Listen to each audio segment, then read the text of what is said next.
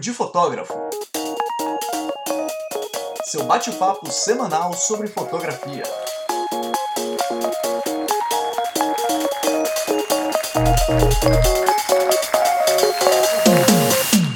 Olá, papudos! Sejam bem-vindos a mais um episódio do Papo de Fotógrafo.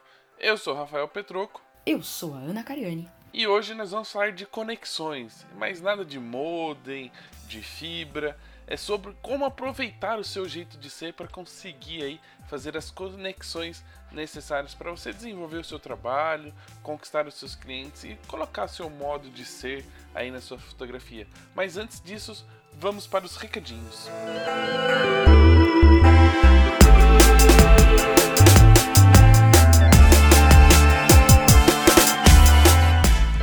nos recadinhos de hoje eu quero aproveitar que ontem foi Dia das Mães, data comemorativas, e deixar que a Digipix dê uma dica muito bacana para você não perder mais a oportunidade de ganhar um dinheirinho extra aí com o seu trabalho. Os fotopresentes são ideais para as fotos, para as datas comemorativas. Então, você aproveita aí que vai vir uma data muito especial, entre em contato com o cliente de um ensaio, de um serviço que você já fez e oferece uma sugestão de presente. Agora tem Dia dos Namorados, Dias dos Pais, aniversários. Aproveitem todas as datas comemorativas para oferecer um produto super bacana. Você pode oferecer um álbum de lembrança, canecas, camisetas e muitas outras coisas. Então aproveita essas datas comemorativas, já vai pegando o calendário aí, já vai vendo as datas que vão aparecer aí para você poder tirar um dinheirinho do seu cliente. É, tirar um dinheirinho, aumentar o seu lucro e é claro, conquistar ainda mais seu cliente, fidelizar ainda mais seu cliente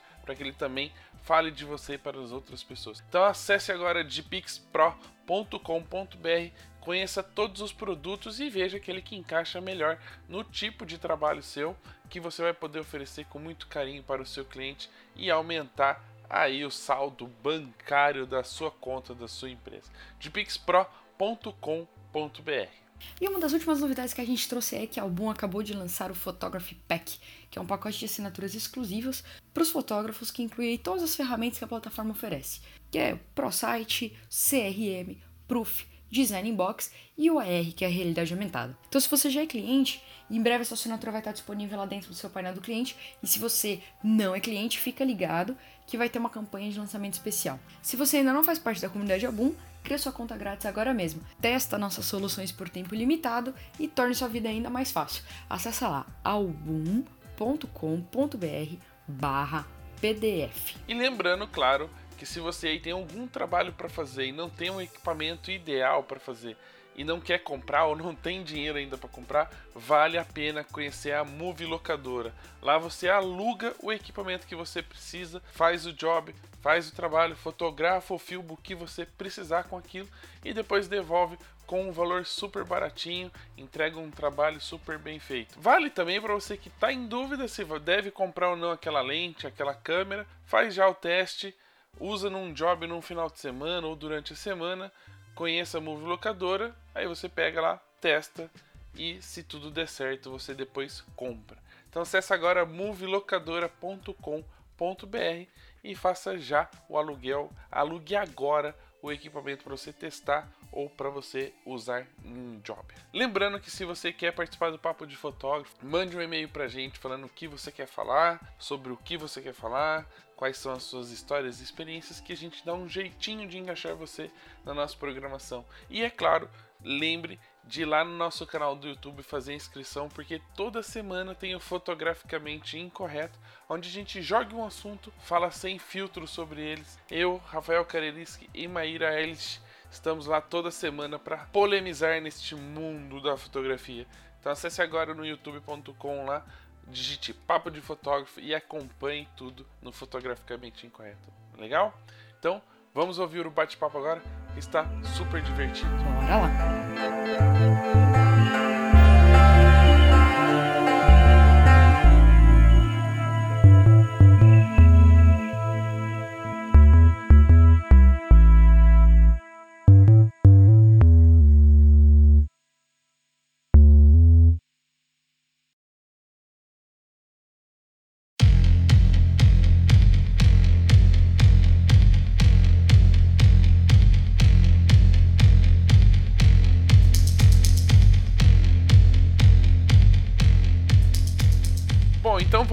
Começar o bate-papo com essa dupla que dificilmente a gente vai saber quem está respondendo, a não ser que ele se identifique antes.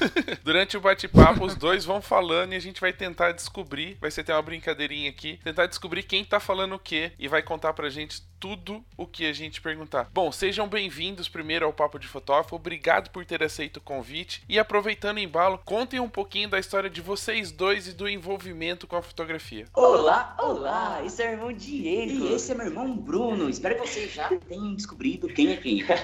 a gente costuma fazer essa brincadeira porque todo mundo fala que nós somos gêmeos, né? Acham que nós somos gêmeos. Aí teve gente que já confundiu a gente com tipo hiperônio. Então a gente resgata assim essa memória, né? Quem tem lá pelos 30 anos, 25, 30 vai entender o que a gente tá falando. Mas o nosso começo foi brincando, assim. O Diego tinha uma câmera, ele fazia foto de, de balada. E aí eu peguei essa câmera emprestada dele, fiz foto de um filho de uma prima, cobrei 35 reais, já coloquei o logotipo, né? Isso eu tinha 15 anos na época, botei Bruno Darós fotografia. E aí postei no Orkut. E aí o que aconteceu? A galera começou a procurar, assim, tipo, ah, gostaram, amiga da prima, amiga da vizinha. E foi indo e o Diego começou a me ajudar, porque eu não tinha carteira de motorista, não sabia fazer financeiro, não sabia ter, é, fazer contrato e nada, né? Tipo, parte burocrática, assim. Até hoje não sabe. É, até, até, hoje eu não sei, é assim que a gente se divide. Desde daquela época, assim, já foi bem dividido, sabe? Acho que é por isso que dá certo, assim. Ele começou a me ajudar bastante nessa parte mais burocrática e eu sempre cuidei mais da parte criativa. E acho que essa combinação dá certo, assim. Quando duas pessoas fazem coisas diferentes, mas têm o mesmo objetivo, não tem por que dar errado, mesmo sendo em família, assim. A gente se briga às vezes, né? Um pouquinho assim. De vez em quando, mas, mas sim, não, é de boa. Mas a diferença de idade é tanta assim que você precisava de um motorista, praticamente um Uber. É de no mínimo três anos, vai. É, Cara, apenas sete anos de diferença. Eu esperei sete anos pra nascer, eu fiquei lá no útero aguardando. Ele ficou lá, não sei se eu saio, que tá quentinho, enfim, mas ele saiu da zona de conforto e tá aí hoje com a gente. E como é que foi, assim, vocês já vinham de alguma... Por que que você pegou essa câmera? Por que que vocês tinham a câmera? Já começa por aí. Era porque alguém da família gostava de fotografia ou tava lá e começou a brincar e de repente começou a ver que dava certo? Então, eu, Diego, o irmão mais velho, né? De 2006 a 2009, eu tive seis negócios, cinco sociedades e seis fracassos. Então, é, nesse período, eu tive alguns sites de fotografia de balada e eu fazia muito isso. Não ganhava um real, mas era divertido pra caramba, porque eu ia pras festas, não gastava nada, e Voltava ainda bêbado. voltava bêbado e com dinheiro no bolso. Então, começou dessa Pouco forma. dinheiro, gente. né? Mas voltava. Exatamente. Então foi dessa forma que a gente começou, e aí, como eu tinha essa câmera, que não era uma câmera profissional, era uma semi-profissional, o Bruno foi convidado por uma prima para fotografar o, o filho dela. É, e eu sempre fui aquele, aquela criança assim que pegava as câmeras da tia e fazia foto no Natal e tal, sabe? Sempre gostei disso, assim. Pegava essa câmera e fazia foto dos gatos que passavam na rua, da parede, da folha. E, e fui brincando assim dessa forma, sabe? Não temos é, família fotógrafa. Pelo contrário, uma vez o nosso pai foi, foi no aniversário de uma prima, sobrinha, sei lá, e aí o fotógrafo não pôde ir, mas mandou uma mensagem pra ele, ligou, sei lá, na época, né? Nem tinha mensagem na época. É que o- que o Passou um fotógrafo- fax. É o fotógrafo era amigo do meu pai, aí ele falou assim, ó, Zé Luiz, eu não vou poder ir no aniversário hoje, se eu te emprestar minha câmera, tu consegue fotografar pra mim? Meu pai, claro, imagina, e foi pra esse aniversário. No Ah. aniversário chegou, ele é, subia nas cadeiras, fazia foto deitado, enfim, dava cambalhota, e a galera toda olhando assim, nossa, o Zé Luiz tem talento pra fotografia, olha ali. E aí, foram revelar as fotos, o resultado, cabeças todas cortadas. Não teve nenhuma foto com cabeça. Eles tiveram que alugar depois o vestido pra menina fazer uma foto de novo que aparecesse o rosto. Mas era querendo ou tendência, não, ia é, virar mas tendência seu isso. pai já era... Já É, tava na assim, moda. Hoje ele faria sucesso. Não, e tem umas fotos nossas de casamento, assim, que não aparece o rosto dos noivos. Ele fala: Olha lá, eu já tinha talento pra coisa, tá vendo? Influenciou o trabalho de vocês. Total. Mas, Diego, você tá falando que você começou negócios e faliu negócios, né? E de repente tava com uma câmera na mão. Como é que é essa história? É, então, eu come... quando comecei a fotografar a balada, é, o meu pai era muito amigo de um cara que trazia equipamentos do Paraguai. Então, eu não tinha cartão de crédito, não tinha dinheiro também. Meu pai foi lá, conversou com ele e ele fez no carnezinho na época pra mim a câmera em 10 vezes o primeiro pagamento pra 30 dias. Então, eu comecei dessa forma, assim, sabe? E, e também, assim, na nossa família a gente nunca teve é, uma veia empreendedora e tal, assim, sabe? E o Diego foi trabalhar no escritório de advocacia uma vez e ele começou a ver, tipo, uma realidade diferente, assim, de pessoas que tinham é, conquistado mais coisas e por por próprio esforço do, do seu trabalho, sabe? E ele ficou com muita vontade, eu tô falando por ti, mas pode falar melhor, que tu começou a ficar com vontade de ter um negócio próprio, né? É, eu via aquelas pessoas, ah, vestidas de terno, carros automáticos, em um lugar, tipo assim, escadaria bonita, vivendo de forma confortável. Eu, cara, eu, eu quero viver dessa forma, não quero é, viver igual a minha família vem vivendo, sabe? Como a maioria da população brasileira que tem mais conta para pagar do que para receber, assim era a nossa família. E quando eu comecei a trabalhar nesse lugar, eu comecei a ver uma outra realidade. Que a minha família tinha criado aquela realidade, mas não era é, aquele o meu fim, sabe? Despertou a ver empreendedora, assim, eu diria. Como tinha um site de balada na época que bombava na região, ele falou, ah, vou fazer um desse também. Aí foi fazer um curso de web design, fez o próprio site e foi construindo ali o primeiro negócio que começou a dar um pouquinho mais certo. Depois que eu entrei realmente, assim, que eu comecei a fotografar, é que deu certo. É, na real, eu, eu digo que de 2006 a 2009 eu fiz uma faculdade pagando um preço alto. E a partir da chegada do Bruno, ele não precisou fazer essa faculdade que ah, eu fiz. que isso! Mas a gente aprendeu e errou muito nesse processo também. e consegui conquistar a todos. É, tem que ter sempre o, o, RP, né? O Relações Públicas da empresa. Foi por isso que o Sim. Diego não dava tão certo, assim. Porque é, exatamente. Pensando, tava pensando na estrutura, de como fazer ganhar dinheiro e precisava de alguém aí pra fazer o tete a tete com os clientes. Não, e pior, e pior que no começo eu não falava nada, eu era muito tímido. Eu tinha muito esse bloqueio de conversar com as pessoas. Se alguém fosse me oferecer uma carona e tivesse só, tipo, a pessoa e eu, eu ficaria com o coração disparado, assim, sabe? Eu tinha muito medo de falar com as pessoas. Uh, até depois a gente fez um trabalho de coaching e tal, eu comecei a desenvolver mais e hoje eu falo mais que o Diego, assim, é difícil ele conseguir. É, hoje na real ele, ele fala tudo que ele não falou durante a vida toda, entendeu? Ele ficou lá os sete anos esperando para falar tudo agora. Claro, exatamente. Tudo estratégia. E aí, aproveitando esse, esse embalo onde vocês se encontraram, entre aspas, e, e, decidiram caminhar juntos nesse processo de desenvolver a fotografia e a fotografia como negócio, como é que as coisas foram se ajeitando para cada um decidir o que ia fazer dentro da empresa? Então, foi muito natural, sabe? Tudo que a gente é, fez e agiu até hoje, assim, foi acontecendo muito de uma forma natural. É, entendendo, claro, que cada um fazia de melhor é, teve, tiveram alguns momentos assim que a gente ah, ficava o tempo inteiro junto, tempo inteiro, por exemplo, se ele ia fazer um contrato e arrumar o financeiro, eu ia ficar do lado. Se eu ia editar foto, ele tava do meu lado. Era pra tipo, ver se o outro tava fazendo não, certinho. Só olhando, assim, sabe? Porque como a gente entendia que a gente era uma dupla, a gente pensava, cara, a gente tem que ficar o tempo inteiro junto, tá ligado? Só que aí chegou um momento onde a gente começou a ficar meio é, triste, assim, de tipo, putz, eu não tô fazendo só o que eu acho mais legal, sabe? Eu não preciso estar aqui. Será que eu não posso ganhar meu tempo fazendo o que realmente eu faço de melhor? Melhor. E a gente foi entendendo essas individualidades, né? Tipo, o que, cada um faz de melhor e começou a dedicar o seu tempo mais para isso. Claro que é, a gente tem conversas e apresentações do que cada um faz, né? Mas assim, a gente tem muita liberdade para tomar decisões, é, cada um no seu setor, sabe? É, hoje em dia, se a gente conversa com os fotógrafos, normalmente é marido e mulher que trabalham juntos, né? No caso de vocês, é são, são os irmãos. Existe uma Sim. briga, assim, é mais fácil para vocês ainda, porque a hora que briga, cada um vai pro seu lado e beleza, marido e mulher, no final das contas, tem que deitar junto na cama no, final do dia. Como é que uhum. é essa relação de quando um não concorda com o outro? Como é que vocês discutem o andamento da empresa? Vocês concordam em tudo, discordam muito mais do que concordam? Como é que é essa divisão aí? É, eu e o Bruno, a gente é muito diferente um do outro, entanto Claro, embora as pessoas achem que nós somos muito parecidos, a gente é bastante diferente, assim. E, e a gente sempre tenta chegar num acordo, a gente sempre chega num acordo, né?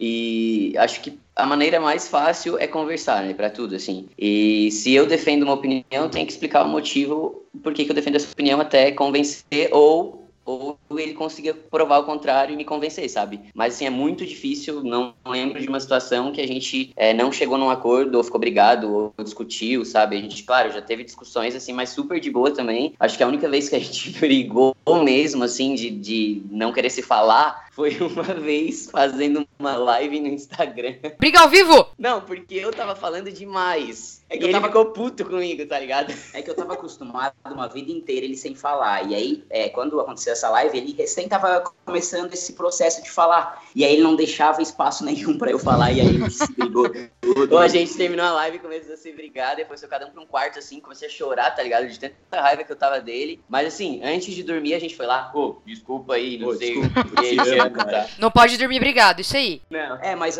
um segredo que, que eu descobri no, no meio dessa caminhada, porque eu vim de uma família que também veio de sociedade. Da mesma família que eu, né? É, da mesma família. Eu vim de uma família de... Não, ele fala assim, ó, ah, porque eu falei com o meu pai, daí eu falei, pera, eu tenho um pai diferente do meu. o que eu quero dizer é, é, que a nossa família também veio de sociedades, coisa do tipo, e sempre, sempre dando errado, sabe?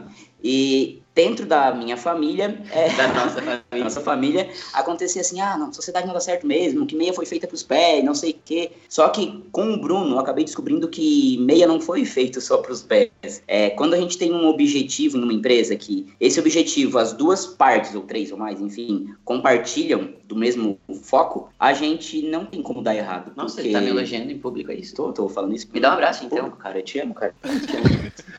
E, e é isso, então. É, quando duas pessoas estão no mesmo objetivo, mas fazem coisas completamente diferentes, têm opiniões diferentes, cara, se o objetivo é o mesmo, vai dar certo. Seu lindo! Arrasou!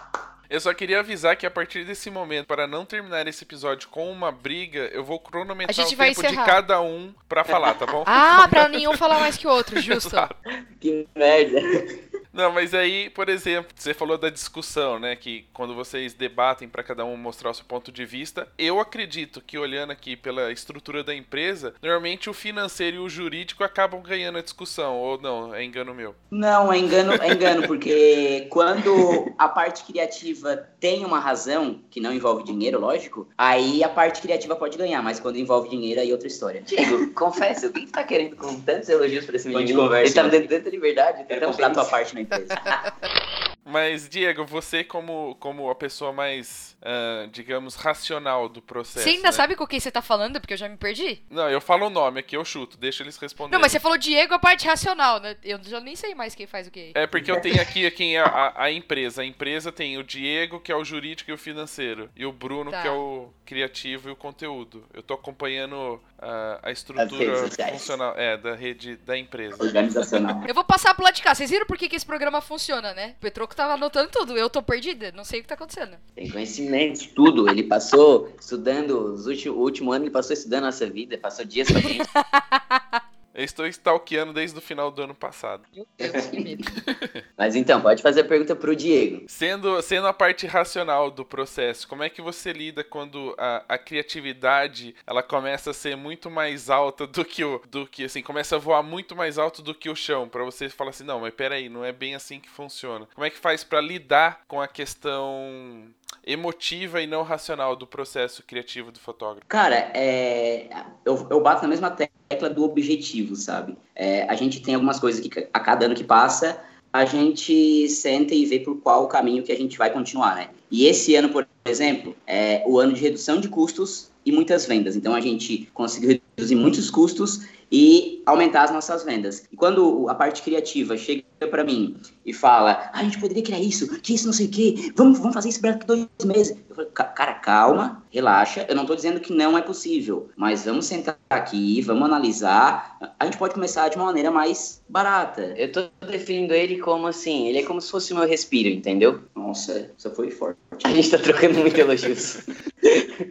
É, é, mais ou menos. Vocês ficam imaginando que a Voe, por exemplo, é uma pessoa e tem o diabinho e o anjinho nos ombros. Quem é quem nesse Isso. processo? É, depende. Todo mundo, depende. acho que todo mundo tem a sua versão diabinho e anjinho, entendeu? É, eu acho que o, são, são quatro personagens aqui. Ele Aí dois... depende a hora, tu usa o diabinho ele tem, ele tem quatro personagens. Ele, o Bruno tem dois diabinhos e eu tenho dois anjinhos.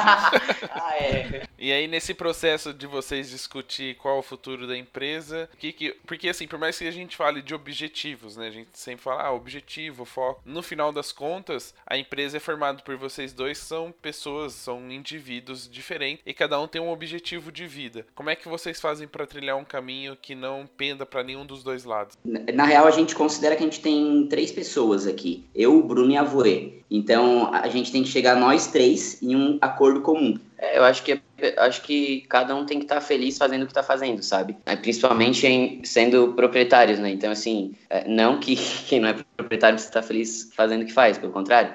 Mas eu acho que quando a gente tem mais liberdade para escolher o caminho e, e, eu acho que também a vida tá sempre mudando, sabe? A gente tá sempre mudando. A gente não tem medo de, tipo, ah, a gente tinha decidido isso, mas, cara, mudou, não tô mais sentindo que eu devo fazer isso. Vamos por outro caminho? E a gente vai compartilhando, assim, de sentimento. Eu acho que a gente vai muito guiado por, pelo que a gente tá sentindo, sabe? E quando a gente expressa de verdade o que a gente tá sentindo, eu acho que é muito mais fácil. Ter, tiveram momentos, claro, que, ah, eu não tava feliz com alguma coisa, deixei guardado isso por um tempo, mas chega uma hora que, que não tem como, sabe? Não adianta eu ficar vivendo uma máscara ou tentar, fazendo, é, tentar fazer algo que é só para agradar e tal. Então, acho que quando a gente expressa a verdade que a gente está sentindo e está disposto a mudar o tempo inteiro, porque a gente muda o tempo inteiro, não tem erro, sabe? É, e com a gente teve vários momentos também de, ah, eu não estou contente com isso, é, eu acho que eu não sirvo mais para fazer isso. Não, peraí. De que forma a gente pode mudar o nosso modelo de negócio para que tu fique feliz fazendo isso. É, é, é, eu acho que é dando novos significados, sabe? Ressignificando. E eu é acho inovação, que né? Esse momento, assim, que a Voe tá passando, também a gente tá ressignificando várias coisas. A gente escolheu por um, sei lá, por os últimos seis meses, a gente estava muito mais quietinho do que a gente vai começar a ficar, sabe? Então, assim, a gente precisou desse tempo também mais de olhar para dentro, pensar de verdade o que, que a gente quer, o que, que a gente, onde a gente quer chegar, o que, que a gente está fazendo. O Edge Brasil foi um exemplo muito legal de algo que aconteceu, assim, que trouxe um resgate de, de entender a nossa potência de, de comunicação com as outras pessoas. Então, assim, é, a gente está disposto a sempre mudar e não tem, não tem medo de, de, de, seguir um caminho diferente, sabe? Então. É que antigamente demorava bastante para a gente mudar um ciclo, né? E hoje, com tecnologia, enfim, tá cada vez mais rápido, rápido esse ciclo. Né? Então, uh, antigamente se fazia um planejamento para 20, 30, 40 anos e dava certo. Hoje não tem como fazer um planejamento para mais de 5 anos, porque o ano que vem a gente não sabe o que vai acontecer. Sim. Principalmente agora que o Instagram tá mudando tudo, né? Exatamente. tá feliz ou triste? É um novo ciclo. Eu não sei é. ainda. É. Não tenho não tenho opinião formada sobre tudo. Tá bom. Vamos aguardar as cenas nos próximos capítulos.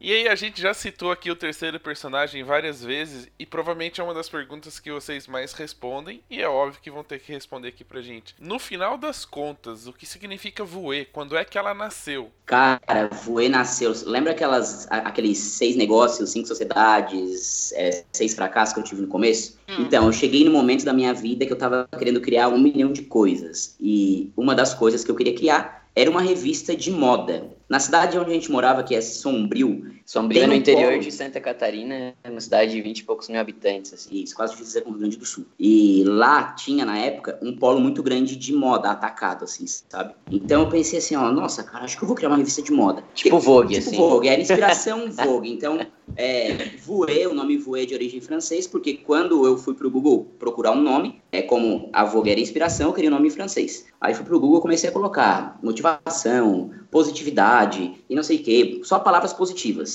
E era do português pro francês. E a hora que eu coloquei visão, veio voe, V-U-E. Pensei, nossa, cara, que nome pequenininho, bonitinho. E ainda parecido com Vogue, né? Parecido Também. com Vogue. Mesmo assim. Aí assim, nossa, cara, eu vou registrar esse domínio agora. Eu peguei revistavoe.com na época. E aí registrei o domínio. Só que no fim a revista não saiu. Não saiu. Eu comecei a trabalhar ali com fotografia, ele começou a me ajudar. Eu cheguei pra ele no momento e falei, cara, não é Bruno da Fotografia, a gente tá trabalhando junto, vamos criar um nome pra isso? Eu falei, cara, eu tenho aquele nome parado daquela revista, lembra? Ele falou, lembra? Voe, Voe Fotografia, tem tudo a ver com foto, visão e tal, não sei o que, e aí ficou Voe. Só que a gente resolveu a brasileirar, lógico, né? No francês não se fala Voe. A gente não sabe falar merda nenhuma do francês, se né? fala fi. Mas a gente, de... quem falou pra gente foi a menininha, a mulherzinha do Google ali que bota, sabe? Só que a gente queria pronunciar Voe, então Isso que eu ia perguntar, eu ia falar assim, mas era básico, era só dar o cliquezinho no, no megafonezinho. Sim, lá. sim. A gente sabe a pronúncia, só a gente só sabe essa palavra, né?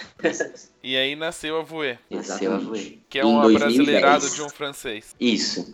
e ainda assim tem gente que fala Vui, mas tem o um chapéuzinho no E, então é Voe. É. E, e, em que momento vocês definiram que, apesar de chique o nome ter uma origem francesa, é, vocês não deveriam ser tão clássicos e ser mais espontâneos? Eu acho que quando a gente é a gente, seja no trabalho, ou com os amigos, ou com a família, não tem como sair longe disso, sabe? O que vocês é, acabam vendo na Voe é quem a gente é em casa, é quem a gente é quando a gente está só com a nossa galera. E, e, e pra gente tem que ser assim, ainda mais trabalhando fotografia, muitas vezes final de semana, num ambiente onde tá todo mundo se divertindo, todo mundo bebendo e curtindo. A gente não queria ir para lá com a sensação de trabalho. trabalho, a palavra assim no sentido tradicional que todo mundo tem, essa palavra pesada, sabe? Então a gente sempre escolheu assim, cara, a gente vai, mas a gente vai para se divertir. E da mesma forma como qualquer outra coisa que a gente faça. Então, assim, não é porque a gente está trabalhando que a gente vai manter uma postura diferente de quem a gente é. E a gente escou a palavra trabalho do nosso dicionário e a gente mudou para diversão. Então,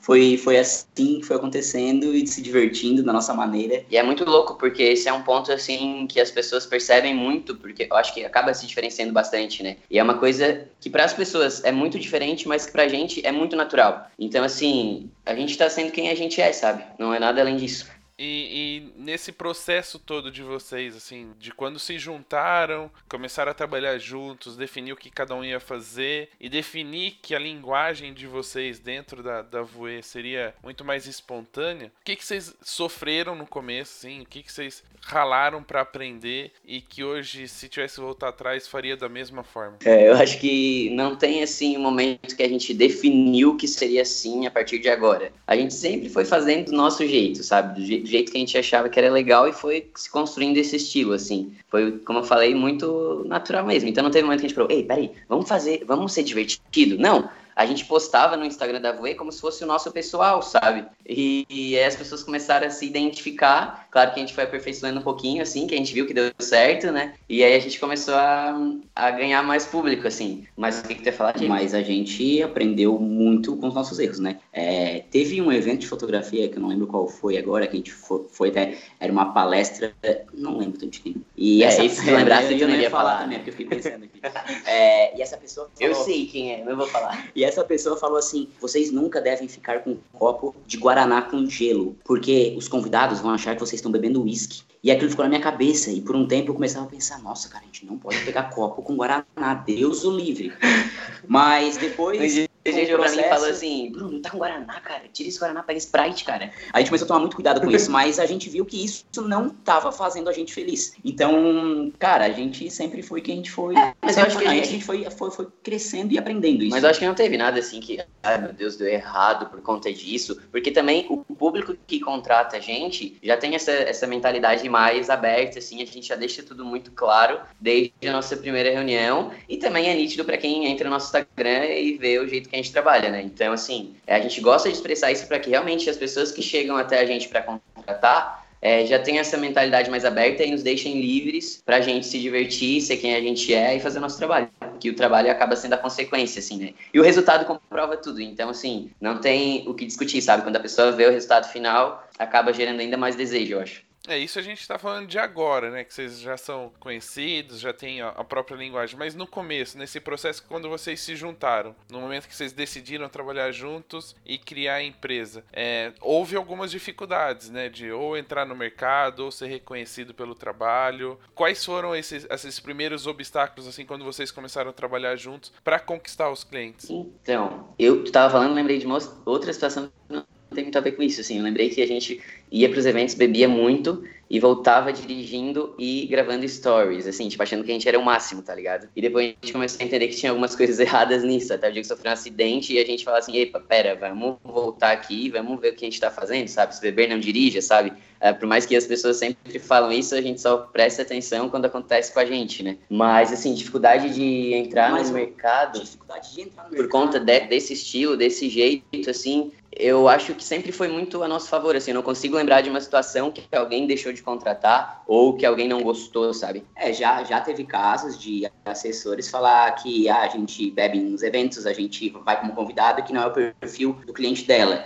Ok, então a gente respeita, mas tem o cliente que vai querer a gente, lógico, né? É, mercado tem para todos. Mas dificuldade no Por começo, disso, lá, assim, eu acho que a gente sempre foi metendo muito a nossa cara, assim, sabe? Também a gente tinha uma cidade do lado que era Criciúma, que já era uma metrópole perto de Sombrio, que Criciúma tem 200 e poucos mil habitantes, ou seja, 10 vezes maior, e a gente começou a acompanhar assim umas eu né tava estudando no colégio é, eu tinha bolsa no colégio particular meus colegas assim viviam falando de é, outras meninas de Criciúma que eram tipo as blogueirinhas assim digamos as meninas pop assim né naquela época E elas ficavam falando o tempo inteiro dessas meninas e eu falei pro Diego, cara, a gente precisa fotografar elas, porque a partir do momento que a gente fotografar elas, a gente vai ficar muito conhecido, porque todo mundo fala delas o tempo inteiro e tal, não sei o quê. Aí a gente ia lançar o site da Voe, a gente resolveu fazer um sorteio. E naquela época nem tinha esse negócio de sorteio para ganhar um ensaio e tal. E aí a gente ia colocar no nosso site cinco meninas para entrarem em votação e que tivesse mais votos iria ganhar. Eu enviei para essas meninas populares de Criciúma por depoimento no Orkut, que sim, recusa o depor, né? E falando que ia ter essa promoção se elas não queriam participar. Deu certo que duas delas participaram. E aí é, a gente colocou as duas entre as cinco e começou a votação. A gente, antes de botar a votação no ar, pensou, cara, será que a gente coloca a quantidade de votos embaixo assim ou vai ficar feio, né? A gente vai ter dois votos para uma, três para outra e tal. Só que a gente, tava ah, pensando no de não ter um engajamento, fazer um sorteio é, pra não isso. ter engajamento. Uhum. Aí a gente, ah, pode falar foda-se? Pode. Pode. Tá. Aí a gente falou, foda-se, vamos colocar. Aí colocamos e ah, dentro de pouco tempo a gente começou a receber ligação, porque a, a fulaninha tava roubando, tava, tava tipo, iniciando o modo. 2 mil votos para a primeira, 2.500 para seg pra segunda, não, né? Mas tava assim, 2.000, 2.500 votos, uma briga, e a gente, puta que pariu, olha só isso, não sei o quê. Aí a gente saiu por herói, as duas primeiras ganharam, eram as duas primeiras de Criciúma, que estavam disputando muito, e aí a gente começou a fazer muito trabalho em Criciúma. Então, assim, a gente sempre foi mostrando nosso trabalho para as pessoas, do nosso jeito, encontrando formas de as pessoas conhecerem mais a gente, assim, e as pessoas foram se identificando e foram chamando, sabe? Não teve momento assim de, ai, eu não vou contratar eles porque eles são muito loucos. Quer dizer, pode ser que tenha acontecido, mas aí nunca chegou nos nossos ouvidos, entendeu? Que com certeza, eu acho que tudo que tu faz que é diferente, vai ter gente que vai amar, vai ter gente que vai odiar. Então, assim, deve ter gente que não gosta desse nosso jeito, que fala, mas aí tudo não, bem, é a opinião da pessoa. Os taxistas não gostam do, dos Uber, né? é a mesma lógica. E nesse processo de crescimento, como é que o Diego foi arrumando as coisas para que vocês não entrassem num prejuízo? Porque a gente começa a ter ideias, né? Principalmente o lado criativo da sociedade, e aí precisa se planejar. Como é que vocês foram se organizando para não crescer de repente, né? De divulgação, em começar a receber muitos orçamentos e não conseguir atender esse mercado? Vocês tiveram essa preocupação logo no começo? É que nada. Entre... Não, a gente confessa, entramos no prejuízo. A gente, não, que nada, a gente nem pensava em planejamento, por mais que era parte financeira e burocrática, não tinha um negócio assim, nossa, isso aqui funciona dessa forma, financeiro profissional. Eu nunca fiz um curso de finanças, entendeu? E nem de jurídico, nem de direito também, tá? Eu me considero financeiro e jurídico porque eu cuido dessas partes aqui na empresa. eu sei que abre o arquivo Word e preenche, né? Ou a planilha do Excel. Mas, não, mas desde o, o contrato, o contrato que eu comecei a buscar na internet tal, comecei a adaptar. Até chegou um tempo, depois de uns 3, 4 anos, eu levei o contrato em um advogado. Ele falou: Nossa, cara, teu contrato não precisa mudar nada, tá uh! perfeito. Azul. Nossa, eu posso me considerar então um jurídico, né? E... Ah, fez um contrato, já tem carteirinha da OAB, né? É igual o fotógrafo quando pra compra que, câmera. Que, que mané fazer prova? É, prova é pros fracos. Mas a gente veio, como a gente sempre fala muito de erros aqui, né? Tanto na parte financeira, burocrática, também veio assim, cara. A gente perdeu muito dinheiro. A Hoje gente a gente fazia assim, muita ó, cagada. Se sério. a gente tivesse desde o início a mentalidade que a gente tem hoje, a gente estaria muito melhor, cara. Porque a gente perdeu muito dinheiro. Mas assim, não penso pelo lado negativo, porque foi o processo, né? É, eu tive que perder. O preço que a gente pagou para aprender, né? É. Porque a gente, ah, tudo que a gente recebia, a gente gastava, a gente tinha um custo alto gigante por mês, a gente nem entendia como é que chegava naquele, valor, assim. Claro, depois a gente começava, ah, hoje a gente olha para trás e fala, nossa, a gente era muito imaturo, tá ligado? Mas lembrando, outros fotógrafos, não façam o que a gente fez. Claro, não, a gente tá falando como não fazer. A né, inspiração também. aqui é não ter medo de errar. Foi isso que a gente é, é isso que a gente está pregando aqui hoje. Amém. Amém. Não, isso é legal, porque assim, é, hoje existe uma discussão muito grande de, da facilidade das pessoas entrarem no mercado e por consequência, acaba que as pessoas não se preparam adequadamente para assumir essa responsabilidade. E a gente mostrando esses exemplos de que nem tudo é, são flores e que em alguns momentos você pode acabar perdendo, também para não desmotivar, né? Porque pode ter dado errado agora, mas isso te, te transforma e isso se transforma no ensinamento para que tudo dê certo. Agora vocês ajeitaram as contas, já sabe pelo menos quanto gasta e quanto ganha? Na real, a gente sempre soube quanto, gasta, quanto gastava e quanto recebia. O que a gente não sabia era como o nosso custo era tão alto. Mas também Só... a gente gastava igual uns loucos. É, a gente, tipo assim, ó, recebia hoje, tá, estamos com dinheiro aqui, cara, vamos lá comprar um jogo de panela. Você era assim, cara. Mas quem? Dois meninos, dois meninos, recebia dinheiro pra comprar jogo de, panela. de panela. A gente precisava de panela nova, nossa mãe tinha dado umas panelas com as, os cabos tudo torto. Olha, eu imaginei que vocês iam comprar uma lente, uma câmera, mas jogo de panela nunca. A gente nunca chegou a pensar nesse processo. Era mais questão de casa, panela, geladeira. E aí, quais foram os acertos? Coisas que vocês, por mais que não soubessem como, como fazer, acharam que acertaram assim na escolha? Em sentido de de dar certo, de falar assim, mas eu não sabia que era assim que fazia, mas a gente acertou sem querer. Eu acho que isso aqui foi super legal ter começado assim e hoje é uma, um dos esqueletos do, dos negócios de vocês. Na minha opinião, foi os erros, né? É, quando a gente começou. Mas ele perguntou o que, que a gente acertou, o que, que a gente considera acerto. Tu falou os erros? Os erros? Não, não, não, não, não, foi a isso. A gente acertou em briga, errar. Briga, briga, né? A gente acertou é. em errar, então a gente errou e deu certo. Isso. Ah, não, mas, mas olha só, um, um dos acertos acertos que eu considero que a gente é, deu dois tiros certeiros, assim, os maiores tiros, que foi uma mudança completamente da nossa vida, foi em 2013, que quando foi quando a gente decidiu é, morar em Criciúma sozinho, sair da casa dos nossos pais, é, viver uma vida onde a gente ia ter os nossos custos. Até porque a gente já estava trabalhando bastante em Criciúma, a gente estava indo todos os dias. E o segundo acerto foi quando a gente tomou a decisão, final de 2017 para começo de 2018, é, vir embora para São Paulo. Agora até nesse mês está fazendo um ano que a gente está morando aqui. É que a gente nunca quis assim ficar num lugar pequeno, sabe? A gente sempre entendeu que a, que a gente tinha potência para ir para um lugar maior, assim. A gente foi indo aos poucos, né? Fomos para Criciúma, depois para São Paulo, é, e agora estamos indo para o mundo. Mentira, não. É, também pode ser. Mas eu considero, assim, um acerto desde o começo a gente sempre ter ido pelo nosso feeling, sabe?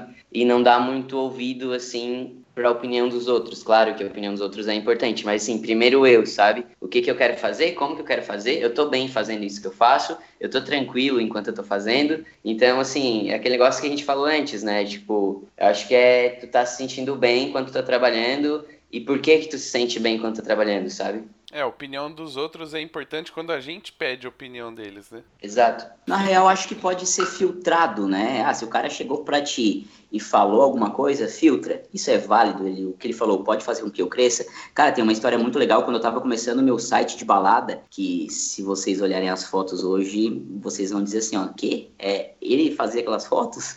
É, até no Twitter uma vez, na minha cidade lá, um, um seguidor lá, um hater, falou assim, ó.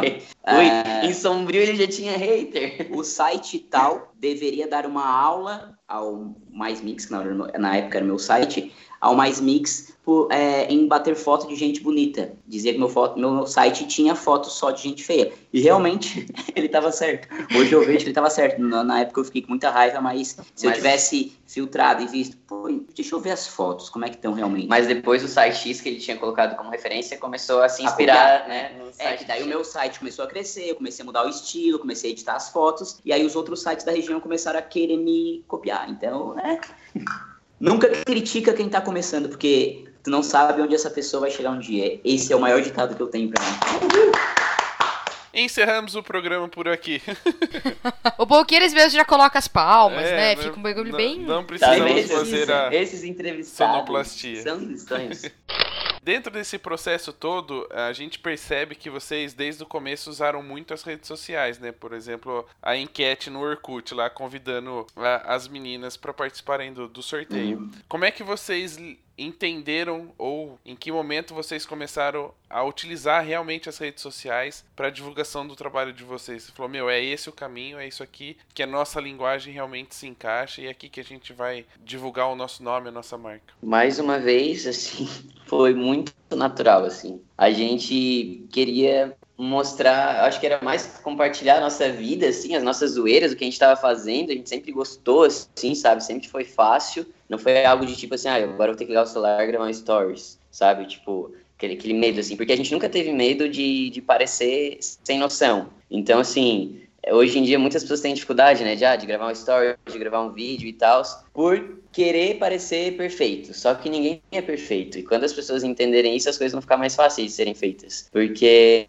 se a gente errou, a gente dá risada do erro e paciência. Se fazer uma pergunta e se eu não souber a resposta, eu vou falar, cara, não sei te responder, desculpa aí. Entendeu? Tem outra pergunta? Então, assim, é, essa é quem a gente é. E eu acho que quando a gente começou a perceber mesmo, assim, que em Criciúma as pessoas começaram a parar a gente, daí assim, a gente começou a ver que, cara, peraí, o que tá acontecendo, tá ligado? Porque pra gente era muito natural e a gente não tinha consciência do que que é gravar uma story, né, tipo, na vida de uma outra pessoa. E a gente começou, tipo assim, um dia uma menina chegou pra gente, começou a chorar, tava na academia, aí tava com uma barra assim, né, na, nas costas e o personal tava do lado. E aí a academia era toda de vidro. Aí passou uma menina, ela começou a chorar que ela me viu lá dentro. E aí, o amigo dela começou, tipo, a fazer, assim, falar, e eu só tava fazendo a leitura labial, porque eles estavam longe, e ele começou a falar, ela tá chorando, ela tá chorando. Eu, assim, eu olhei pro personagem e falei, é pra ti isso? Daí ele falou assim, não, não conheço, acho que é pra ti. Daí depois cheguei em casa, gravei, daí pegou a menina sumiu. Daí eu cheguei em casa, gravei um story falando, é, aquela menina que tava chorando lá na frente da academia, não sei o que, se manifeste, eu quero entender o motivo do choro, não sei o que, né? Aí ela escreveu um textão dizendo que ela tava em depressão, assim, o que ela tava tendo como motivação, assim, para voltar a falar com as amigas dela e tal, era de ver os nossos stories, ver o nosso jeito leve de levar a vida, e ela tava começando a atrair isso pra ela, sabe? Então, assim, putz, olha só, eu tava só brincando com o celular, mas olha o que isso é, proporciona na vida das outras pessoas, sabe? É que vai além da fotografia, né? É, e eu acho que mesmo é, uma coisa que a gente tem muito forte é desconectar com as pessoas, seja com a fotografia ou não. Por mais que a gente faça um post às vezes no Instagram que nem tem foto, é, que é uma zoeira nossa e tal, a gente consegue se conectar com as pessoas, ou despertar um sorriso, ou transformar o dia delas, deixar um pouquinho mais leve. E eu acho que é isso que a gente quer fazer, independente do que a gente faça, sabe? Independente se tem likes ou não tem likes. Fica a dica aí, Instagram. É. e, e, aproveitando, falando um pouquinho desse, dessa questão do engajamento, né? Hoje tudo que se fala nas redes sociais normalmente são números, né? Ah, atingiu tantas pessoas, tantas executaram uma ação e etc. E aí eu queria até levantar aqui uma brincadeira. A gente, você colocou no Stories uh, falando que ia participar do programa para as pessoas mandarem perguntas e de repente as perguntas não tinham nada a ver com, com uma participação num, num podcast de fotografia. É, a questão do engajamento e da compreensão das pessoas dentro das redes sociais. De alguma maneira, as pessoas acham que vocês estão nos eventos sempre de convidados se divertindo ou as pessoas entendem que é, isso faz parte do trabalho de vocês e é isso que conecta você aos clientes ou possíveis clientes? Então, teve um momento da nossa vida que a gente estava basicamente fazendo rede social assim o tempo inteiro. E aí as pessoas começaram a confundir. As pessoas começaram a perguntar se a gente ainda fazia foto. Porque a gente começou a virar blogueirinho real, assim. Isso eu tô falando lá em Criciúma, principalmente. A gente ficava ganhando coisa, ficava postando recebidos, não sei o que. Só que assim, eram coisas que não tinham nenhuma relação com a fotografia. As pessoas gostavam da gente e aí a gente ia, começava a fazer as coisas e tal, não sei o quê. Daí a gente começou a virar esse blogueirinho, esses blogueirinhos, assim, e perdeu um pouco para as pessoas olhando de fora, tipo, tá, acho que eles nem são mais fotógrafos, tá ligado? Eles só estão, tipo, indo nos eventos. Estão vivendo de unboxing. é, isso. aí a gente começou a falar assim, cara, não é isso aí que tá trazendo dinheiro, sabe? Não adianta trazer, ah, status e tô aqui, as pessoas estão me chamando para isso, tô, tô tenho caixa postal e não tô ganhando dinheiro. Então, a gente começou a perceber nesse momento, sabe, que atrapalhava, assim. Eu acho que a gente tá... Hoje a gente já consegue muito mais é, comunicar o nosso trabalho, é, mas eu acho que a vida precisa ser leve e se as pessoas entendem que a gente leva a vida dessa forma, tá tudo bem. É, claro que eu acho que tem dias e dias nas redes sociais, assim, tem dia que tu posta uma parada que dá muito certo, e eu acho que o dar muito certo é, requer a preparação antes. Eu acho que quando a gente faz um, um, negócio, todas as vezes que os nossos posts alcançaram mais pessoas, ou, ou as pessoas interagiram muito mais, teve um preparo antes, sabe? Tipo, a gente pensou antes de fazer, a gente pensou em como que a gente pode atingir mais pessoas, do que simplesmente eu postar qualquer coisa. E talvez, eu acho que ontem eu posso ter postado qualquer só mais, só mais uma coisa, sabe, para as pessoas, assim. E se eu tivesse pensado um pouco melhor, tipo, como que eu posso fazer para as pessoas responderem, para eu extrair as perguntas de fato das pessoas, o que, que eu tenho que falar antes? Não, só falei, ah, galera, mesmo eu tô dando uma entrevista, alguém pode mandar pergunta aí? Manda aí, sabe? O que, que eu podia ter feito além disso para realmente as pessoas terem se engajado? Isso é uma questão até que eu ia perguntar. A espontaneidade a favor do negócio. Por mais seja espontâneo, seja do jeito de vocês ou como vocês são, é, existe sim um planejamento de como postar isso, quando postar isso, para que ele seja, seja uma espontaneidade efetiva, né? Não simplesmente uh, uma brincadeira ou alguma coisa. Vocês planejam isso com uma certa frequência ou são só para casos muito específicos? Então, né, naquele momento que eu falei que a gente começou a virar blogueirinho, a gente fazia full time do nosso tempo, praticamente. Assim, nosso tempo era para isso. E aí o resultado acontecia, assim, a gente tinha um engajamento muito alto. E depois a gente começou a, não, vamos ficar no nosso trabalho aqui, vamos mostrar o que, que a gente faz de trabalho mesmo e tal, não sei o que, não, não, não. Só que agora a gente está num momento, assim, de planejamento de conteúdo mesmo. Porque cada vez mais a gente está entendendo como o conteúdo é importante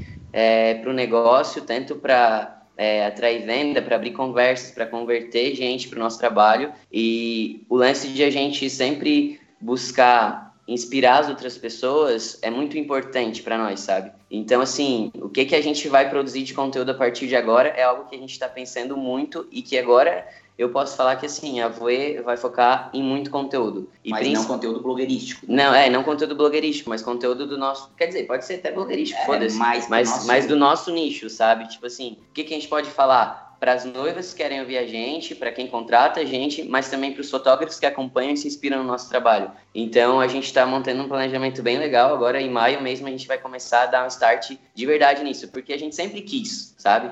Só que assim, a gente também não tem várias pessoas para ajudar a gente, então a gente tem que ter um foco, né? E o nosso foco do momento é conteúdo. Então, a partir de agora, eu acho que as coisas vão começar a andar, assim, nesse sentido de, de vocês verem mais posts nossos relacionados ao que a gente faz, mostrando como a gente faz, inspirando a galera e também fazendo as pessoas sorrirem. E aí tá uma pergunta que era lá pro começo do, do episódio e eu acabei esquecendo e eu acho que se encaixa perfeitamente nesse momento. Afinal de contas. Foi tudo calculado. O que vocês é. fazem, né? A gente faz. A gente acompanha vocês pelas redes sociais e tem aí muita coisa. Uma hora eu vejo editorial, uma hora eu vejo vocês cobrindo um evento, uma hora eu vejo casamento. No final das contas, o que, que a Voe fotografa ou o que, que ela faz? A Voe fotografa gente se divertindo, assim, e gente feliz em momentos legais a gente até definiu esse final de semana assim, a gente estava buscando assim, o que, que a Voe defende assim de verdade, né? E a gente entendeu muito que a gente diverte a fotografia. Eu acho que quando a gente faz de forma divertida, porque é fácil pra gente fazer de forma divertida, é, fica tudo mais leve, sabe? E o processo se torna mais leve. Então, assim, quando a gente fala divertir a fotografia, é, o jeito que a gente faz tem que ser divertido, as pessoas que a gente fotografa tem que ser de forma divertida, o jeito que a gente leva o negócio tem que ser divertido. E eu acho que as pessoas acabam levando a fotografia muito só na regra, na técnica, na iluminação perfeita, e a gente sempre cagou para cagou no bom sentido assim de que não foi algo que a gente dedicou 100% do nosso tempo para estudar, sabe? O que é uma... eu sei hoje é ISO velocidade de abertura. Uma curiosidade, para a gente descobrir ISO velocidade de abertura, fazer os três, trabalhar em sincronismo, a gente levou uns dois anos mais ou menos. E aí, sim, vai ter gente que vai ser contra, como tudo, de eu não saber todas, os, todas as funções de uma câmera, todas as técnicas e, e etc. Mas para mim a fotografia está muito mais em como eu me conecto com as pessoas e como eu expresso quem eu sou, do que propriamente numa iluminação perfeita, sabe? Claro que eu acho que tem que ter o bom senso e uma foto boa, olhar das pessoas, né? E eu acho que isso a gente tem. Então, assim,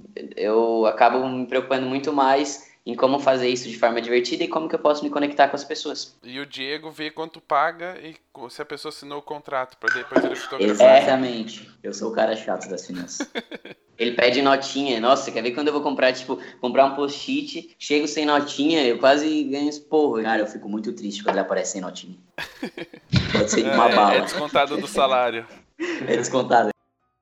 E aí eu ia entrar numa outra questão também, que é justamente essa questão da criatividade versus a técnica. É, vocês acreditam, né, ou pelo menos nesse processo todo, que para ser criativo é importante conhecer, né, saber as técnicas ou não técnica só de como controlar a câmera, mas de como se conectar com as pessoas, de saber falar com elas, dirigir. Você acha que é importante ter o conhecimento técnico e a criatividade nesse momento? Quando você tem o conhecimento técnico, cresce bastante ou a criatividade por si só dá conta e a técnica vem com o tempo? Eu acho que quanto mais conhecimento a gente tiver, melhor. E eu acho que o estudo precisa ser de forma contínua, sabe? A gente sempre tem que estar tá estudando. E não estudar só a foto, sabe? Estudar várias outras coisas, assim. Tipo, eu fiz uma imersão em processo criativo no final do ano passado e um dos exercícios era a gente ficar por quatro horas brincando com crianças. E eu achei muito louco, assim, de ver como que a brincadeira, ela cria laços, sabe? E quando a gente cria laço,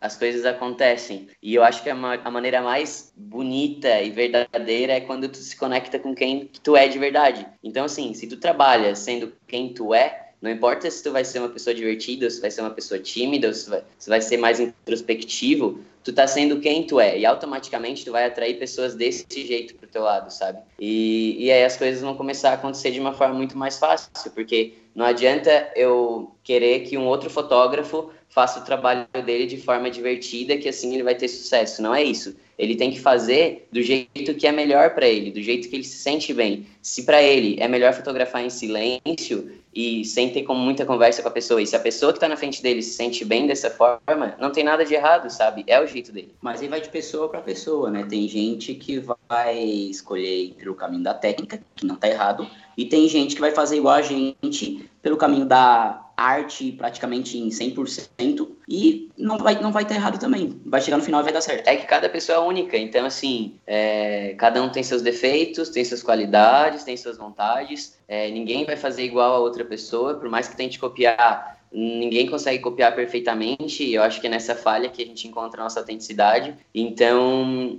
é isso, assim, é mais ou menos esse universo, assim, que a gente pensa. E dentro desse processo, atuando em várias áreas, é, quando a gente fala como é que a Voe entrega isso para o cliente, e não estou falando só de entrega física, de entrega como, como profissionais, a gente imagina que vocês lidam com todos os tipos de cliente, por mais que sejam aqueles que se identificam com o estilo de vocês, você tem todo tipo de público. Por exemplo, num casamento, você pode ter a noiva que é super divertida e adora o trabalho de vocês, né? acha incrível que vocês bebam durante o casamento e fotografem, como tem a mãe dela que acha horrível horrível e tá se perguntando por que, que a filha contratou duas pessoas que mais bebem do que fotografam.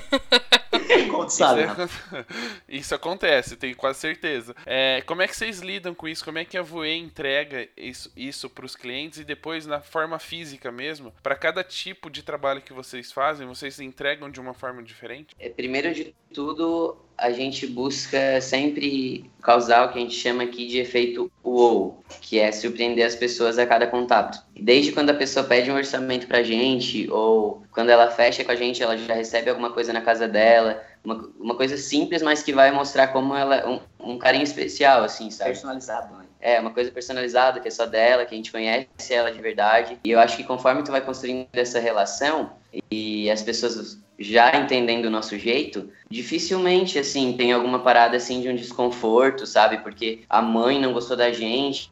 Não sei, a gente vai se conectando com as pessoas que gostam da gente. Eu não consigo lembrar, assim, de uma situação de, ah, de uma mãe que ficou emputecida a. Tu lembra de alguma coisa assim? Não, já aconteceu, tipo, a mãe chamar e querer ficar fazendo foto posada, essas coisas assim. É, mas daí a gente é... família toda, mas a gente vai lá, faz. A gente é de boa, a gente gosta de tratar todo mundo igual e a gente é legal com todo mundo. O que, que é ser legal? É estar sempre disposto, é chamar pelo nome, é estar sempre sorrindo. E não tem como a gente arrumar encrenca com, quando a gente é desse, desse tipo, sabe? Porque a gente só tá emanando coisas boas, assim, e a gente só vai trazer coisas boas. A gente é da paz, agora solta o Bob Marley, Rafa. Não, é muito legal porque a, as expectativas, principalmente num casamento, são muito diferentes, né? Da, digamos, por, é, é dividido por idade. Sim. Mas é, mas, é, é, importante saber que também as pessoas que, que teoricamente seriam as que ficariam meio com o pé atrás no trabalho de vocês, de uma certa forma acabam entrando no clima. Vou te falar uma curiosidade. Sabia que a gente recebe mais direct de interação nos stories das mães das noivas do que das próprias noivas? Elas, tipo, ficam muito apaixonadas. Sério. Oh. me achei agora. Eu me achei agora. Ou elas estão procurando um marido mais novo, né? é, pode ser. Meu Deus. Ele não se tocou ainda. A Dani tá aqui, namorada do Diego, ela não gostou dessa, dessa colocação, ela olhou bem sério pra ele agora. Mas Bruno está solteira em busca de mães de noivas. Exato. que isso, velho? Olha que... E como é que é essa história do, do adulto criativo e a criança que não morreu? Como é que vocês lidam com esse lema de vida? É, eu acho que é, a maioria das pessoas hoje não se considera criativa, mas quando ela percebe é, quando ela resgata a criança que ela, que ela era, assim, ela vai perceber que ela pode sim ser criativa, porque desde criança a gente não foi educado a ser criativo. A gente vai recebendo bloqueios o tempo inteiro, de ah, fulano não inventa moda, não faz isso, não faz aquilo. Só que eu acho que naquela brincadeira que eu falei com as crianças, que eu fiz numa imersão de, de, em processos criativos, eu entendi que a criança ela expressa muito de verdade o que ela está sentindo e ela está muito emocionada quando ela está criando. A gente tinha dois ambientes, um que era só com brinquedos é, prontos e outro que era só com caixa de papelão e tal. E nesse ambiente da caixa de papelão, as crianças estavam muito mais empolgadas, sabe? Quando eu coloquei o menino sentado dentro de uma caixa, ele falou: "Me puxa, meu carro precisa andar". E eu comecei a puxar ele, ele estava muito emocionado, sabe? E então assim, criar, eu acho que é isso, é um ato de emoção. Então, se todo mundo tem sentimento, todo mundo pode ser criativo. E nesse processo de que você esteve com as crianças, o adulto criativo é uma criança que não morreu, o sonhar alto faz parte dessa, dessa alma infantil? Vocês acham que quando a gente. Lógico, toda vez que a gente pensa em fazer alguma coisa, a gente já pensa é, nas coisas boas que isso pode trazer, aonde a gente pode chegar. É, para vocês, sonhar alto faz parte do processo? É importante a pessoa sonhar alto ou ela tem que ir aos poucos, degrau, degrau por degrau? Como é que funciona para vocês? A gente sempre sonhou alto, né, desde o início. E ter essa, esse pedaço dessa criança dentro da gente foi fundamental porque criança é ingênua, criança não tem medo, criança acredita em tudo, de Papai Noel, acredita. Enfim, mas, mas que é muito difícil, assim, hoje as pessoas acabam abafando muito o que elas sentem, sabe?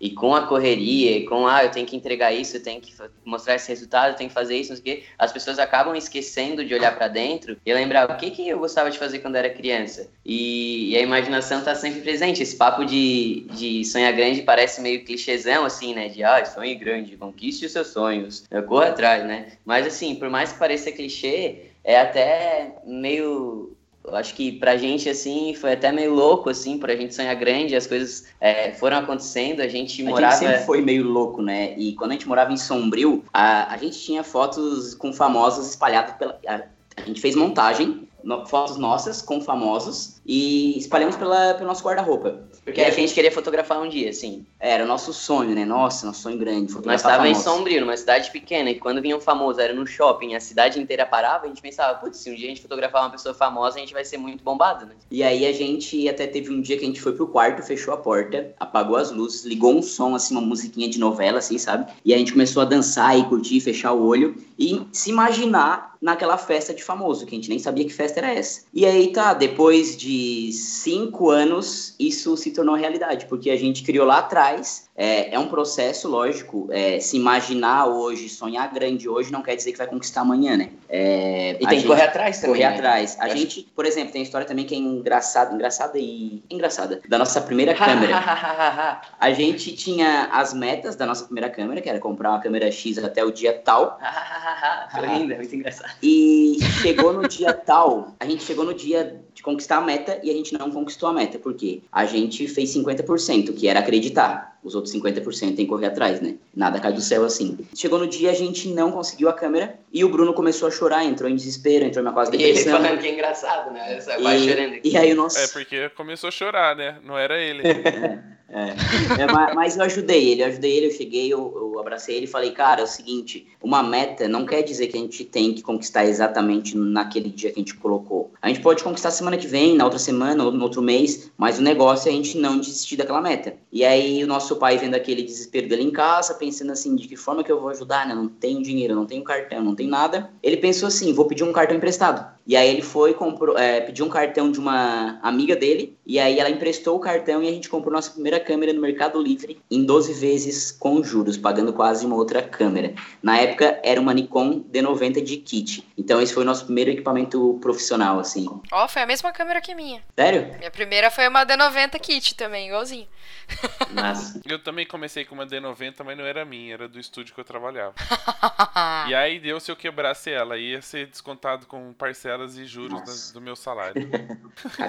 e, e, nesse processo aí, de, depois que vocês conseguiram obter o primeiro, con conquistar o primeiro sonho, né? Como é que vocês começaram a se organizar para que os outros acontecessem e não chegasse naquele momento de, bom, era agora para acontecer, não aconteceu e ficar desmotivado e desistir de tudo? Hoje a gente olha para trás e percebe que a gente tem cinco passos que a gente sempre utilizou assim para conseguir as coisas que a gente quer, sabe? O primeiro de tudo, eu acho que é saber com clareza o que as pessoas o que você quer, sabe? Assim, visualizar, simular, sabe? Antes de acontecer, quarto, igual a gente fez lá no nosso quarto em sombrio, assim, com as fotos e tal. A gente sabia muito o que a gente queria. O segundo, eu acho que é se manter focado o tempo inteiro a gente sempre teve muita dificuldade com esse ponto, que é a parte do foco. A gente sempre teve muitas ideias e quis fazer muitas coisas, e, e a gente entendeu que as coisas acontecem quando a gente realmente está focado. Igual eu falei, agora vocês vão ver a Voe produzindo muito conteúdo, então é porque a gente vai focar realmente nisso e isso vai acontecer, sabe? Uma coisa de cada vez.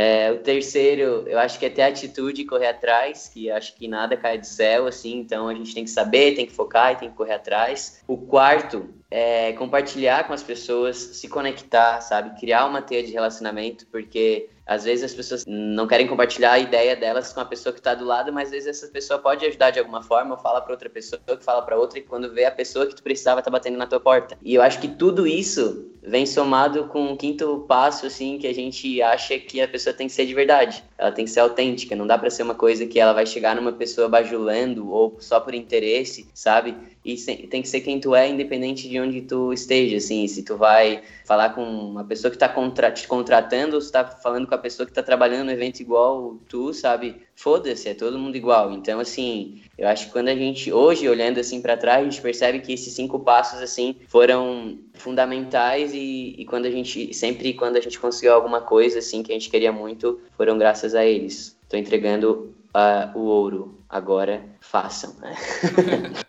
Agora manda, né, pra gente depois se conseguiu anotar tudo e é, manda se conseguiu, boa. se chegou lá. Boa. E aí, como é que agora a gente pode falar da Voe no futuro? O que, que vocês esperam hoje, tendo toda essa bagagem, já sabendo todos esses cinco passos para obter o sucesso absoluto, ficar milionário? como é que vocês se enxergam para o futuro, assim, sei lá, daqui cinco anos? O que, que vocês gostariam de estar fazendo? O que, que vocês estão se propondo a fazer para chegar lá? Eu acho que eu acho que cinco anos ainda é, é muito tempo. Antes a gente planejava, a gente botava assim, ah, a gente quer daqui 20 anos estar tá fazendo isso, aqui. só que eu acho que a gente muda muito, né, o tempo inteiro. O Bruno do ano passado não é o mesmo de agora, entendeu? As coisas que eu gostava no ano passado não gosto mais agora. Então, vai mudando o tempo inteiro e eu acho que a gente tem que ir indo conforme a onda vai levando, assim. Mas hoje, assim, o nosso, nosso foco, como eu falei, tá nessa produção de conteúdo. A gente quer inspirar cada vez mais pessoas é, que elas podem sim trabalhar sendo quem elas são, porque a gente recebe muita mensagem assim de pessoas que estão tristes no trabalho delas ou não estão gostando da faculdade, estão fazendo porque o pai está obrigando a fazer e estão infelizes, sabe, profissionais frustrados e, e a gente sempre teve o trabalho de uma forma muito leve. Então é, exatamente assim te dizer o que a gente vai estar fazendo daqui a cinco anos, eu não sei, mas eu acho que a mensagem que a gente quer continuar levando, talvez num, numa massa maior ou com um público mais engajado, oferecendo, é, sei lá, conteúdo, educação, serviços que as pessoas vão poder que a gente possa ser um agente de transformação na vida das outras pessoas, sabe? Isso seja com a fotografia ou não. Claro que a fotografia não vai deixar de ser o centro da Voe, né? Que foi onde tudo começou e, e em torno dela as coisas aconteceram. Então a gente entende a importância da fotografia para isso também. Mas eu acho que é isso, assim, é continuar se conectando com as pessoas. Agora, o nosso foco principal é o conteúdo, seja em YouTube, Instagram, enfim. A gente quer falar mais com os fotógrafos também, a gente, a gente sentiu essa necessidade principalmente agora depois do Ed em Brasil, é, quando a gente viu assim de perto, sabe, o que, que a gente pode fazer e a gente saiu de lá muito empolgado, assim, a gente falou, cara, é isso mesmo, sabe, a gente precisa focar no conteúdo e vamos fazer esse negócio acontecer, porque a gente sempre quis e muitas vezes por falta de foco é, deixou de lado, sabe, ah, depois a gente faz conteúdo, depois a gente faz Nunca conteúdo. foi a nossa prioridade. É, né? prioridade era ficar em casa Mano, ideia é isso. Uma coisa que fotógrafo não pode ficar é fora de foco, né? É, exatamente. ficar fora de foco. Se o fotógrafo ficar fora de foco, a gente tá perdido. É, a não ser que faça propositalmente. É, e é arte, é uma arte. Aproveitando que a gente tá falando da técnica do fora de foco, é óbvio que a gente não poderia terminar este programa sem fazer uma pergunta técnica, né? Já que existe um tipo de fotografia que vocês fazem que é muito comentada pelas redes sociais e provavelmente todo mundo quer saber como é que ela acontece. Então, por favor, passem o exif da foto das luzinhas mexidas.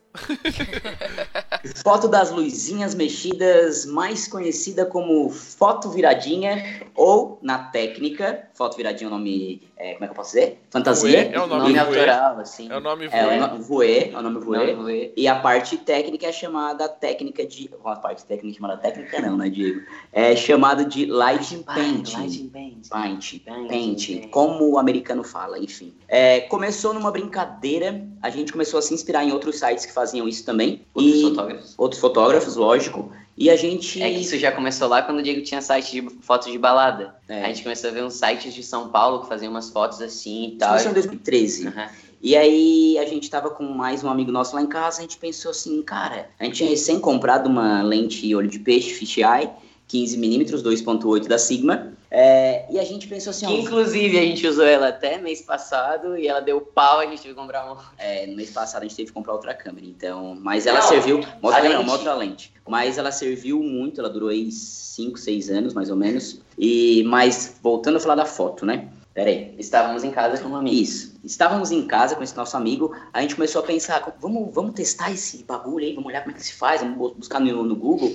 E a gente começou a brincar com um fósforo. A gente acendeu uma- um fósforo, um ficava segurando e os outros dois começavam a mexer e brincar. E aí a gente começou a ver que dava certo. E Não, aí Os outros dois começavam a mexer e brincar, não. Um mexia e brincava, o outro era o Isso. modelo É, e o outro ficava com fósforo isso. perto. Exatamente. E aí a gente começou a levar isso pra dentro das baladas no site que eu tinha. Começou a dar tão certo, a galera começou a pedir tanto esse tipo de foto que a gente pensou, cara, vamos fazer isso na Voe também. É, só que a gente fez de uma forma que a gente acaba interagindo com as pessoas, né? A gente não chega só na frente da pessoa e fala, ah, a gente usa uma foto e faz a foto. Não. É, por, por isso que essa foto é chamada de viradinha. A gente tem um estilo que é nosso. nome, A galera chama assim. esse tipo As de pessoas foto. falaram, ah, faz aquela foto viradinha. E aí a gente apelidou a foto de viradinha mesmo. Então, não é simplesmente só fazer a foto é, baseado na técnica. E sim tem. Eu, digo, eu sempre digo que é um show por trás.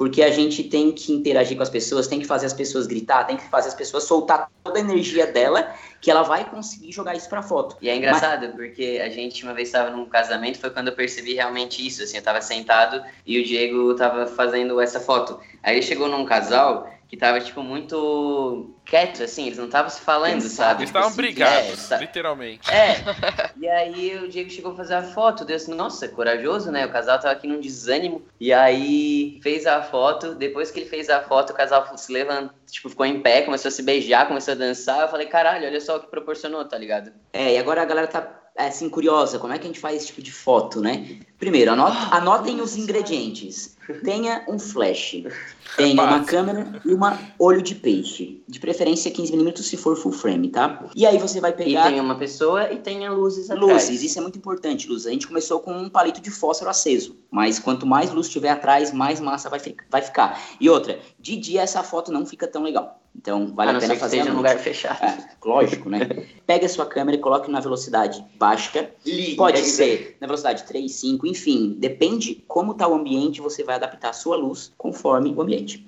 E aí você vai colocar o flash, o flash na potência mínima, 1 barra 128, e vai direcionar ele para o seu foco, seu fotografado. E aí você vai pegar, Tá colocar, é, colocar assim a câmera meio que de ladinho. Tutorial, Melina. Pressionar o dedo, pressionar o dedo, só que não aperta ainda. Na hora que for fotografar, que for clicar mesmo, vai ter que dar o giro. Isso é muito treino. Então no a começo. Gente, a gente promete que vai gravar um vídeo é, mostrando como a gente faz e a gente vai, Vai mandar pro canal. Rafa e o Rafa vai divulgar pra vocês no stories do Instagram dele. Deixa o seu Instagram. boa, é mais fácil, é mais Deixa- fácil mostrar na, na prática, né? Deixa o seu Instagram, Rafa, para as pessoas.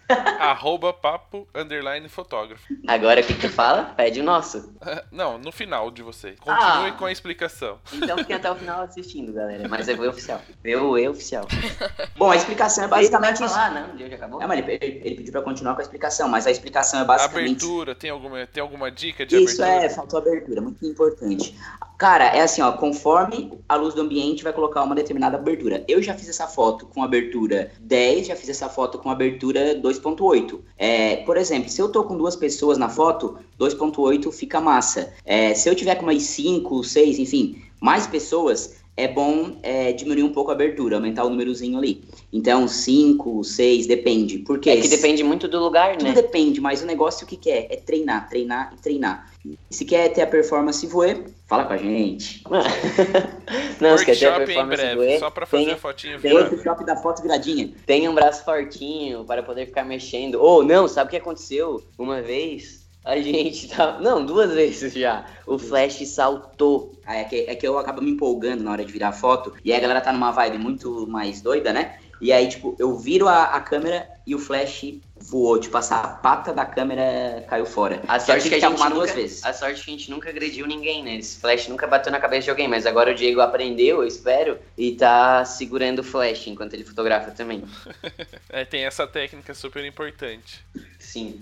Então é isso. Agora, o momento de vocês fazerem o jabá. Pra quem quer conhecer um pouco mais de vocês, um pouco mais do trabalho de vocês, pode seguir aonde? Pode seguir no Instagram. O nosso Instagram é arroba voeoficial. V comigo. V-U-E oficial. É, você pode seguir, você pode comentar, você pode mandar direct, a gente sempre responde todo mundo. E também agora o nosso canal, que está voltando, na próxima semana já entra um vídeo, não sei quando que essa entrevista vai entrar no ar, mas é, a gente já vai voltar com o canal agora, então é o canal youtube.com barra ligados no 220 ligados no 220 lembrando que o 220 é em número não é em escrita. E tem o nosso site também. 220. isso ligados no do 220 É, e tem o nosso site também, voe.com.br.